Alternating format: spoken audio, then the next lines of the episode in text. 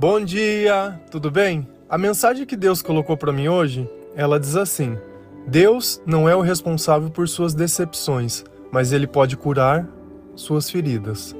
Senhor, perdoa os nossos pecados. Abençoa, Pai, esse nosso dia.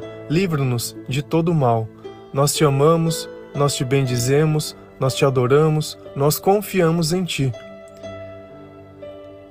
Sinceramente, na vida de todas as pessoas, eu acredito que todo mundo vai passar por esse sentimento de decepção, de frustração, onde muitas vezes você acreditou uma coisa e aconteceu outra. Você esperou demais e recebeu de menos. A expectativa, muitas vezes, ela acaba nos jogando num precipício, dentro de um buraco, porque a gente deposita todas as nossas esperanças e os nossos sonhos em outras pessoas, porque a gente acha que ela pode carregar aquilo que a gente imaginou. E a partir do instante que uma coisa começa a sair fora do lugar, a dúvida, o medo, eles começam a participar desse relacionamento. E depois disso acontece algo que vem ladeira abaixo. Porque toda vez que eu faço algo com insegurança, eu já acredito que aquilo não vai dar certo. E por esse simples fato, eu já venho armado para as coisas. Eu já venho no modo de acusar, de culpar. Eu já não sei lidar muito bem com esse tipo de sentimento. E quanto mais tempo a gente passa num relacionamento desse jeito, pior ficam as marcas na nossa alma.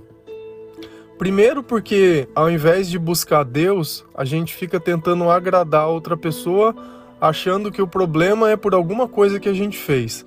A partir do momento que a gente começa a fazer as coisas e vê que aquela pessoa ela simplesmente não reage da forma que a gente quer, a gente começa a acusar ela de outras coisas. Porque a incapacidade da gente perceber que o outro pode ter uma vontade diferente da nossa, ela é muito grande. Nós não sabemos respeitar as escolhas dos outros. Só que Deus, aonde ele está nessa história? Muitas vezes ele está esquecido, porque é difícil a gente quando não tem intimidade com Deus, colocar Deus dentro do nosso dia a dia. Muitas vezes tem diversas pessoas que elas frequentam a igreja, mas elas não têm intimidade com Deus. Por quê? Porque Cristo na vida delas é uma vez por semana, sei lá, das 8 às 9 ou das 7, sei lá, um horário qualquer, e é só isso. Durante todo o resto da semana, Cristo não participa da vida dessa pessoa de forma alguma. Ela não ouve um louvor, ela não lê a palavra, ela não assiste uma pregação, ela não faz nada. Sabe, parece que vive uma vida como se Deus nem existisse. Ah, eu já fui, eu já comunguei, eu já fui lá, dei o diz, já tá, tô minhas obrigações. Deus não é uma obrigação. Como você acha que vai ser a vida dessa pessoa? Ela vai ser baseada em relações. Então ele vai ficar tratando relações atrás de relações, e aí começa a achar que o problema é o corpo, que o problema é onde trabalha, que o problema é que não se cuida, que o problema é isso, que o problema começa a problematizar numa relação onde a causa ela não é pessoal, a causa ela é espiritual.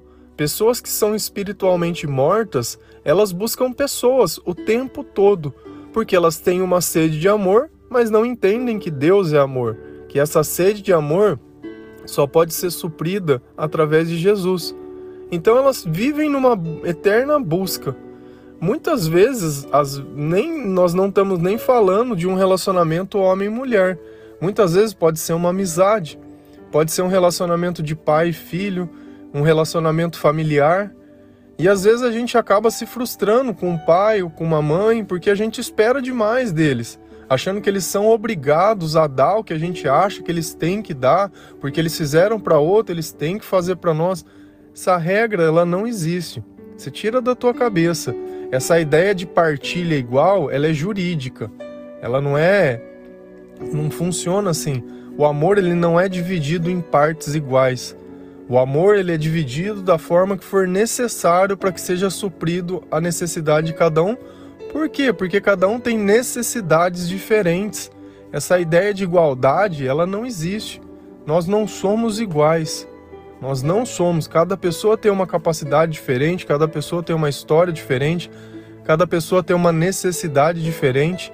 Se eu olho o outro e tento medir o outro pela minha capacidade, eu já cometi o maior pecado do mundo. Porque o outro nem sempre vai ser como eu sou. Da mesma forma que Deus te deu diversas virtudes e diversos dons, os teus dons podem ser diferentes do das outras pessoas. Então talvez você tenha muita facilidade para uma coisa e a outra pessoa tem dificuldade. Como a outra pessoa também pode ter facilidade para uma coisa que você tem dificuldade. Então não existe dom que é mais valioso, porque todos os dons são importantes para Deus. Não adianta a gente achar, ah, porque a pessoa ora melhor que eu, ou porque a pessoa consegue fazer, sei lá, ter uma oração de cura, ou ela ora em língua. Cara, não existe dom melhor. Para Deus, se for para complementar o amor que ele sente pelas pessoas, todos são importantes no momento certo. Por quê? Porque todos vão promover a cura dentro das pessoas no momento certo. A cura nem sempre ela é física, porque muitas vezes a cura física, um remédio ajuda, alguma outra coisa ajuda, o tempo ajuda, mas quando é espiritual, não existe uma farmácia que eu vou e me falo, olha, me dá um remédio para coração partido, para coração amargurado, para decepção. Essas feridas somente Jesus pode curar. E não é os outros orando por você, é você orando por você mesmo. É você acreditando que Deus está te ouvindo, que a fé está começando a boa obra em você. Lá em Salmos 34, versículo 18, a palavra de Deus diz assim: O Senhor está perto dos que têm o coração quebrantado e salva os de espírito abatido. Você percebe que Deus pode te salvar? Se o teu coração está decepcionado, se você já não aguenta mais, se você já não vê uma saída, se você que realmente o teu espírito ele está abatido, o Senhor pode estar nesse instante do seu lado, aguardando apenas a permissão de você dizer: "Olha, Senhor, cura-me, sara-me. Derrama o seu espírito dentro de mim, eu não aguento mais ser sozinho. Eu não aguento mais viver desse jeito, eu não aguento mais mendigar amor, eu não aguento mais pensar nas feridas do, do passado e em todas as coisas que aconteceram na minha vida. Eu não aguento mais ficar me comparando aos outros, eu não aguento mais ser esquecido. A partir do instante que Deus começar a habitar o teu coração, todos esses sentimentos eles vão começar a assumir essa dúvida, essa incerteza, essa insegurança, essa ansiedade, esse medo. Tudo isso vai acalmando você percebe que é como se um pai estivesse abraçando um filho, um nenenzinho no colo, aquele aconchego, ou de uma mãe, que você pega e vê que a criança está ali desesperada, chorando, e aquele colo. E é isso que Deus faz conosco, justamente. Só que a partir do momento que você achar que as coisas não deram certo porque Deus não quis que desse certo para você, ah, é porque Deus isso, ah, é porque Cara, quando você pediu a opinião de Deus para fazer qualquer coisa, nunca pede opinião de nada, sempre faz o que quer, sempre briga para fazer o errado com quem fala para fazer o certo e depois quer falar que o culpado é Deus. Deus não tem culpa de nada, coitado. No bom sentido do coitado, né? Mas ele não tem culpa de nada. De nada. Não adianta a gente achar essa ideia que a gente tem que existe um culpado pelo nosso fracasso, a não ser nós mesmos, ela é totalmente errônea.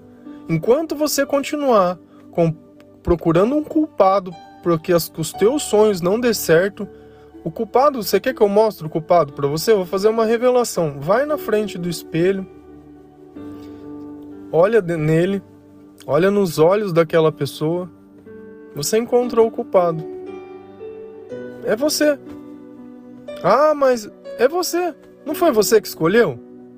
Não foi você que imaginou, não foi você que sonhou, não foi você que fantasiou, não foi você? Todas as coisas não foi você?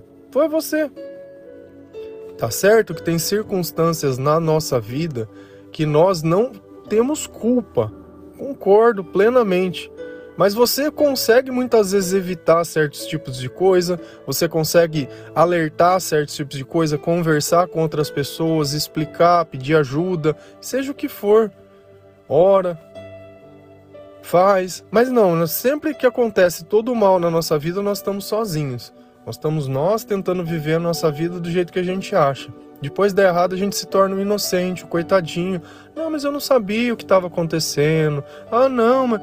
Cara, apenas de a, a, as outras pessoas sentirem pena de nós, não muda nada. Os fatos, eles já são conhecidos e acontecidos. Você procurar uma justiça, de repente, não, porque preciso da justiça. Você acha que, que ainda que dê tudo, vai mudar o quê? Você acha que vai tirar essa amargura de você? Aí você fica com aquela sensação: nossa, olha, ferrei com a pessoa. Nossa, olha, o que, que adiantou? Continua com o coração do mesmo jeito. Deus não se satisfaz com o mal, Deus não se alegra com a desgraça dos outros. Percebe que os teus sentimentos mostram a ruína que está dentro do teu coração. Essa busca incessante de achar que alguém precisa te pagar alguma coisa, ou que alguém te tem uma dívida, que alguém. Ninguém tem nada. Ninguém tem nada. E ainda que você ficar no prejuízo, você vai perceber que a paz que Deus dá para nós e a serenidade que nós vamos caminhar e os planos que eles têm, lá em Isaías 55, versículo 8 ao 9, o Senhor diz assim: Pois os meus pensamentos não são os pensamentos de vocês, nem os seus caminhos são os meus caminhos, declara o Senhor. Assim como os céus são mais altos do que a terra, também os meus caminhos são mais altos do que os seus caminhos, e os meus pensamentos mais altos que os seus pensamentos. Percebe que os planos de Deus, eles são sempre muito maiores que os nossos. Por isso que os nossos planos fracassam, porque não é o que está dentro da vontade de Deus, não é o que está dentro do propósito de Deus, não é nada disso. Você só vai conseguir entender esses pensamentos do Senhor se o Senhor estiver perto de você. Se você começar a ler a Bíblia, se você começar a ver mais pregação, se você começar a ouvir mais louvor, se você mudar o foco dos teus pensamentos, não acha que a genialidade de uma pessoa ela vem através do estudo? Vou dar um exemplo para vocês. Eu acredito que todas as pessoas aqui saibam ler e escrever. Concordam comigo? Todos estão alfabetizados. Vamos fazer uma, um desafio aqui. Quem tem um livro escrito? Talvez um, dois, talvez nenhum, talvez mais. Mas eu acredito que a grande maioria não tenha. Mas todos nós sabemos escrever e por que, que todos não temos um livro escrito? Porque nem sempre o conhecimento ele traz a inspiração. Então não adianta a gente achar que pelo simples fato de eu ter estudado, pelo simples fato de eu saber escrever, que eu vou conseguir escrever um livro. Ah, pega uma caderno, uma folha em branco e tenta começar a escrever. Você vai começar a escrever, mas eu vou escrever um livro sobre o quê? Mas eu vou fazer sobre o quê? Mas... Cara, vem mais dúvidas que certezas. Então você não consegue trabalhar sobre a tua vida se você não sabe o que sobre o que é. E somente Deus pode te revelar um caminho, somente Deus pode te dar esses pensamentos, pode te dar o direcionamento quando o Espírito Santo estiver perto de você, você vai ter o um entendimento e vai ter a clareza para começar a usar aquilo que você tem. Senão fica isso. Um monte de gente, pode ser até na música, tem um monte de pessoa que toca um instrumento musical, mas compõe uma música. Não, mas eu só sei tocar a música do. Não, mas compõe, você sabe tocar. Não, mas eu não consigo. Não, mas você sabe. Percebe que para certas coisas é necessário estar inspirado. Não a faculdade, não é o estudo, é a inspiração, é o propósito, é os pensamentos de Deus. Ele vai te capacitar para fazer o que for necessário que seja feito. Exatamente assim. Então ele não vai escolher muitas vezes o mais capaz, ele vai falar: nossa, vou escolher um professor de faculdade formado em gramática que ele vai escrever muito bem, tudo muito certinho. Aí... Não, ele vai escolher o cara que não tem escola, o cara que não tem estudo, o cara que é mais obediente é dele, para que quando ele faça, não ache que são as pessoas que estão fazendo.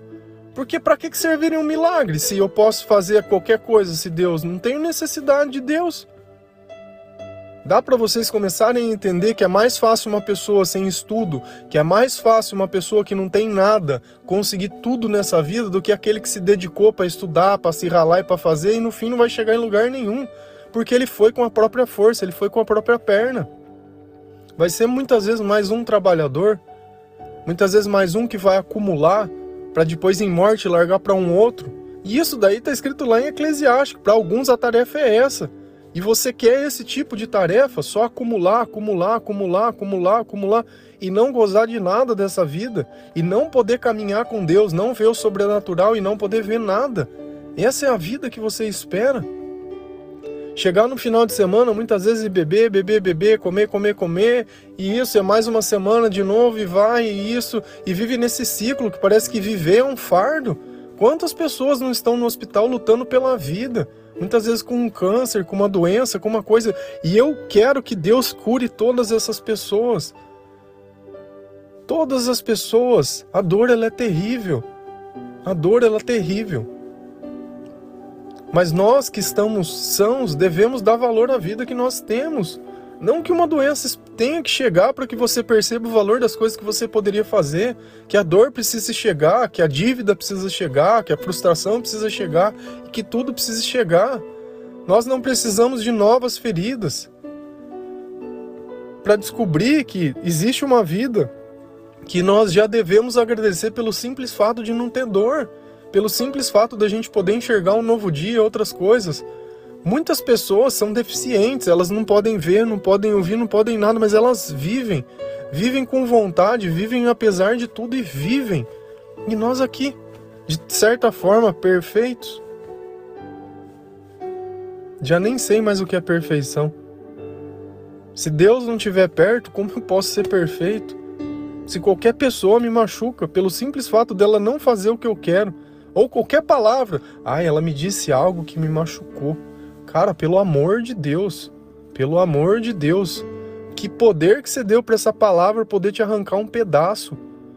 Se você ler um versículo da Bíblia, ele vai poder te curar na mesma medida que se alguém te dizer algo que você não goste, ela vai fazer o mesmo efeito. Muitas vezes não. Deu muito poder. Presta atenção nas coisas. Presta atenção, se fortalece. Amém? Que Deus abençoe cada um de vocês. Que Deus possa tirar toda essa decepção, toda essa amargura, todo esse sentimento de culpa, toda a frustração, todos os sonhos que você já sonhou longe de Deus, todos os pensamentos que você aprendeu a pensar antes de conhecer o Senhor, que eles somam da sua vida e dos teus pensamentos. Deixa que Deus traga novas coisas, novos caminhos, ainda que sejam coisas que vocês nunca pensaram, nunca imaginaram. Não tem problema. Se Deus te pedir algo, ainda que você não se sinta capaz, Ele vai te capacitar, Ele vai deixar tudo pronto, porque os planos de Deus não podem ser frustrados, os pensamentos de Deus são maiores que os nossos. O nosso Deus, ele é feito de amor. O nosso Deus, ele tem poder de curar, ele tem poder de ressuscitar, ele tem poder de todas as coisas. Não diminua o poder de Deus com a dúvida e nem com nada. Um bom dia, que Deus abençoe cada um de vocês. Amém.